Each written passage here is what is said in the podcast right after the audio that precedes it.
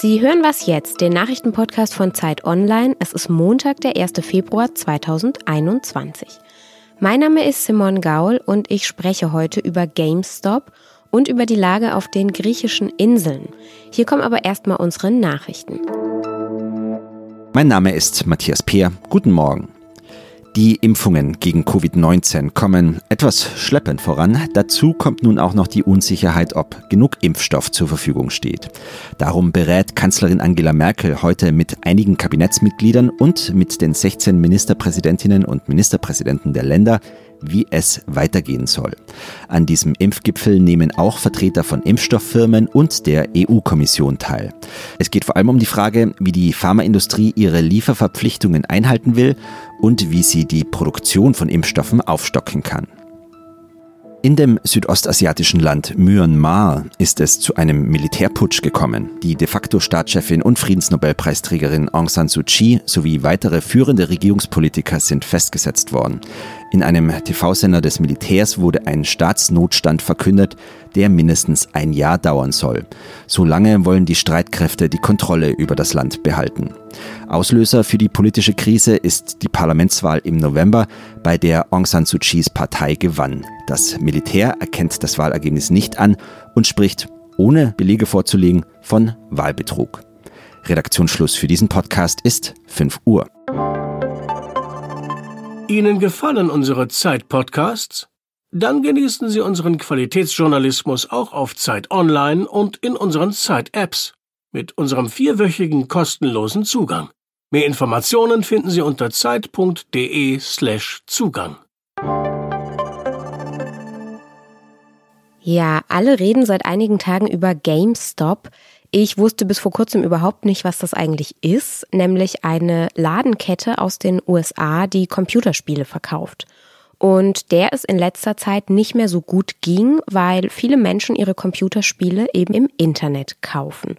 Wichtig an der Sache ist, diese Ladenkette GameStop ist börsennotiert. Und am Aktienmarkt, da hat sich gerade eine Geschichte abgespielt rund um eben GameStop, von der Beobachterinnen jetzt sagen, es sei ein modernes Märchen. In diesem Märchen, da geht es um böse große Hedgefonds und um kleine Anleger, die ihnen das Spiel versauen. Es ist allerdings ein ziemlich kompliziertes Spiel und Lisa Hegemann, Digitalredakteurin bei Zeit Online, die kann es uns ein bisschen genauer erklären. Hallo Lisa.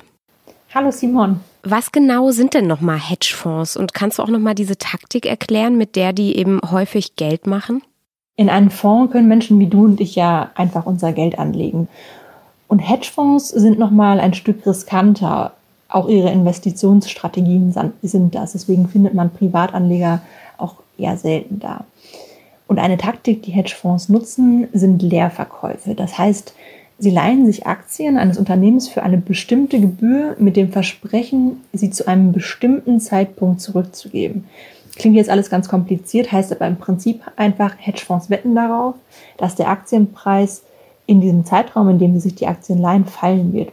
Sie verkaufen die Aktien also sofort zu dem aktuellen Preis und kaufen sie später zu einem im besten Fall deutlich niedrigeren Preis zurück. Und das nennt man auch Short Selling. Und natürlich machen sie das vor allem bei Unternehmen, bei denen sie davon ausgehen, dass es ihnen schlechter gehen wird, sonst würde das ja nicht so viel Sinn ergeben. Das sollte wohl auch mit GameStop jetzt passieren, aber was haben dann die Kleinanlegerinnen gemacht? Also zunächst einmal finde ich wichtig, es ist gar nicht so klar, dass das nur KleinanlegerInnen waren. Hm, was klar ist, in dem Forum Wall Street Bets auf der Plattform Reddit, das ist jetzt gerade ganz viel in den Medien, ähm, ist Menschen schon im September 2020 aufgefallen, dass sehr viele Hedgefonds auf einen Verfall der GameStop-Aktien gesetzt haben. Und es entstand dort die Idee, dass man das den Hedgefonds noch mal so richtig zeigen und einfach den Aktienkurs nach oben treiben könne, indem man eben GameStop-Aktien erwirkt.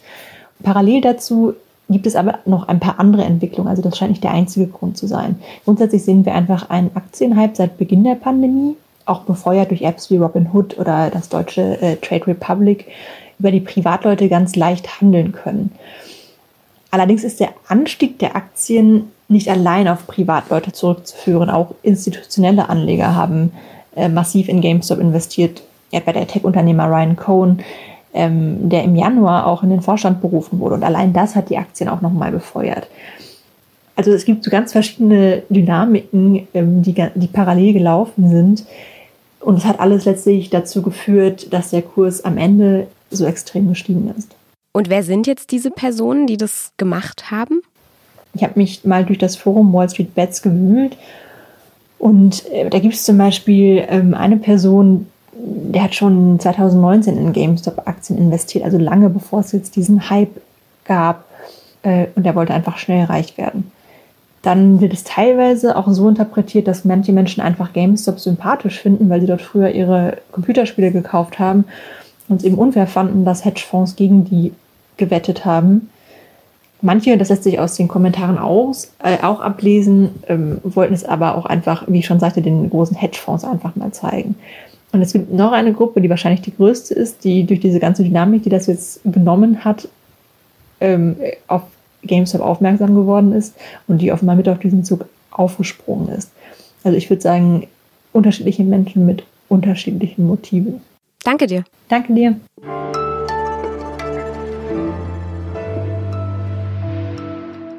Und sonst so? Immer wieder gibt es in der Corona-Krise ja kleine kreative Ideen, die das Leben einzelner Menschen etwas vereinfachen. Mir fällt da zum Beispiel ein Hostelbetreiberinnen, die ihre Häuser öffnen und Obdachlose beherbergen. Aber es gibt noch viel mehr Räumlichkeiten, die zurzeit ungenutzt leer stehen. Restaurants und Cafés zum Beispiel. Und gleichzeitig müssen viele Schüler und Studentinnen seit Wochen zu Hause lernen, was ja auch nicht immer so einfach ist. In Wien gibt es deshalb ein neues Projekt.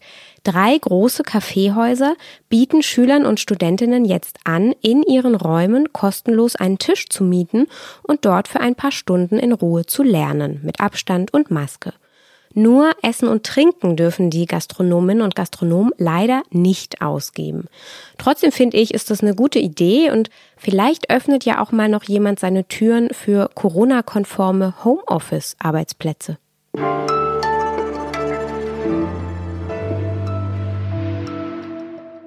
Während der Pandemie ist ein Thema ein bisschen in den Hintergrund geraten, die Situation der Flüchtlinge auf den griechischen Inseln. Nachdem das große Lager Moria auf Lesbos abgebrannt war, errichtete die griechische Regierung ein Ersatzlager auf der Insel Karatepe. Und in diesem Lager leben seitdem tausende Menschen in Zelten, die kaum winterfest sind. Mein Kollege Lenz Jakobsen hat sich damit befasst und er hat auch ein Interview mit dem griechischen Migrationsminister Notis Mitarakis geführt. Hallo Lenz. Hallo Simon. Wie ist denn jetzt gerade die Situation auf den griechischen Inseln eigentlich? Die Situation ist zumindest ein bisschen besser als vor ein paar Wochen, aber sie ist natürlich noch immer nicht gut. Zum Beispiel befinden sich äh, auf Lesbos, äh, der größten Insel, wo sich immer die meisten Flüchtlinge befinden, momentan noch so sieben bis achttausend Flüchtlinge. Das waren auch mal 15.000 äh, vor ein paar Monaten. Da sind also einige evakuiert worden aufs griechische Festland oder auch in andere europäische Länder. Es gibt mittlerweile auch mehr Toiletten, um mal ein Beispiel zu nennen. Also es gibt leichte Verbesserungen, aber natürlich die Menschen verbringen da den Winter bei Minustemperaturen in Zelten. Du hast den griechischen Migrationsminister Notis Mitarakis dazu befragt. Wie rechtfertigt er denn diese Zustände, also dass die Menschen im Winter in Zelten wohnen? Er sagt zum einen, naja, wir mussten das Camp halt schnell bauen. Normalerweise hat man Jahr Zeit, um ein Flüchtlingscamp dieses Ausmaßes zu bauen. In diesem Fall hatte man vier Tage Zeit, weil das alte abgebrannt ist. Und außerdem sei es jetzt mittlerweile auch schon besser als vorher. Das stimmt ja auch. Ich hatte ja gerade schon von den äh, Toiletten berichtet. Und er sagt, ähm, dass letztlich die Nichtregierungsorganisationen, die NGOs, also zum Beispiel das UNHCR oder auch UNESCO, zuständig sind für die die Ausbauten im Camp. Das stimmt formal auch, die machen das, aber natürlich, das Ganze findet auf griechischem Boden statt. Natürlich könnte die griechische Regierung jederzeit sagen, liebe Leute, wir greifen euch unter die Arme und sorgen dafür, dass es äh, schneller geht. Und er sagt allerdings auch, die Zustände auf den Inseln sind natürlich deshalb so schlecht, weil äh, es ein Abkommen gibt zwischen den europäischen Ländern und auch mit der Türkei, dass die Asylverfahren auf den griechischen Inseln komplett äh, abgeschlossen werden müssen. Das heißt, die Menschen müssen dort so lange bleiben, bis sie ihre Entscheidung bekommen haben und abgeschoben werden oder eben äh, bleiben dürfen. Und äh, das sorgt natürlich dafür, dass die Inseln immer voller werden im Laufe der Zeit. Und gibt es irgendeinen Ausweg? Also gäbe es irgendwas, was man tun könnte, dass sich das dann doch mal verbessert, diese Situation?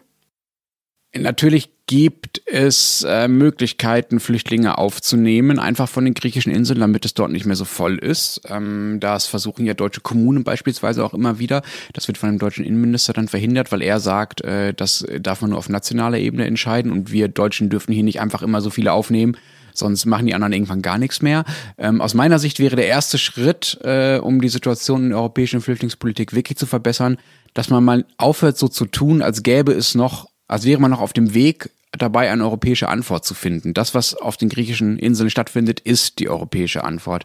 Und dann kann man im nächsten Schritt überlegen, wie kann man das verbessern, indem man einzelne Menschen dort runterholt, indem man mehr Geld gibt und vor allen Dingen, das wäre das Wichtigste, indem man legale Migrationswege schafft. Also damit die Leute eben nicht mehr über die griechischen Inseln äh, illegal mit Schlauchbooten einreisen müssen, sondern das legal über Botschaften mit Anträgen für Wirtschaftsmigration äh, versuchen können. Da gibt es noch deutliche Ausbaumöglichkeiten. Danke, Lenz.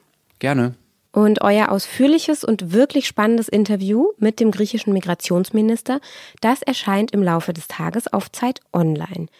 Das war was jetzt an diesem Montag. Ich wünsche Ihnen einen schönen Start in die Woche.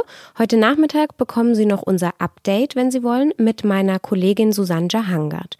Und wenn Sie uns schreiben möchten, dann geht das wie immer an wasjetzt.zeit.de. Danke fürs Zuhören und tschüss.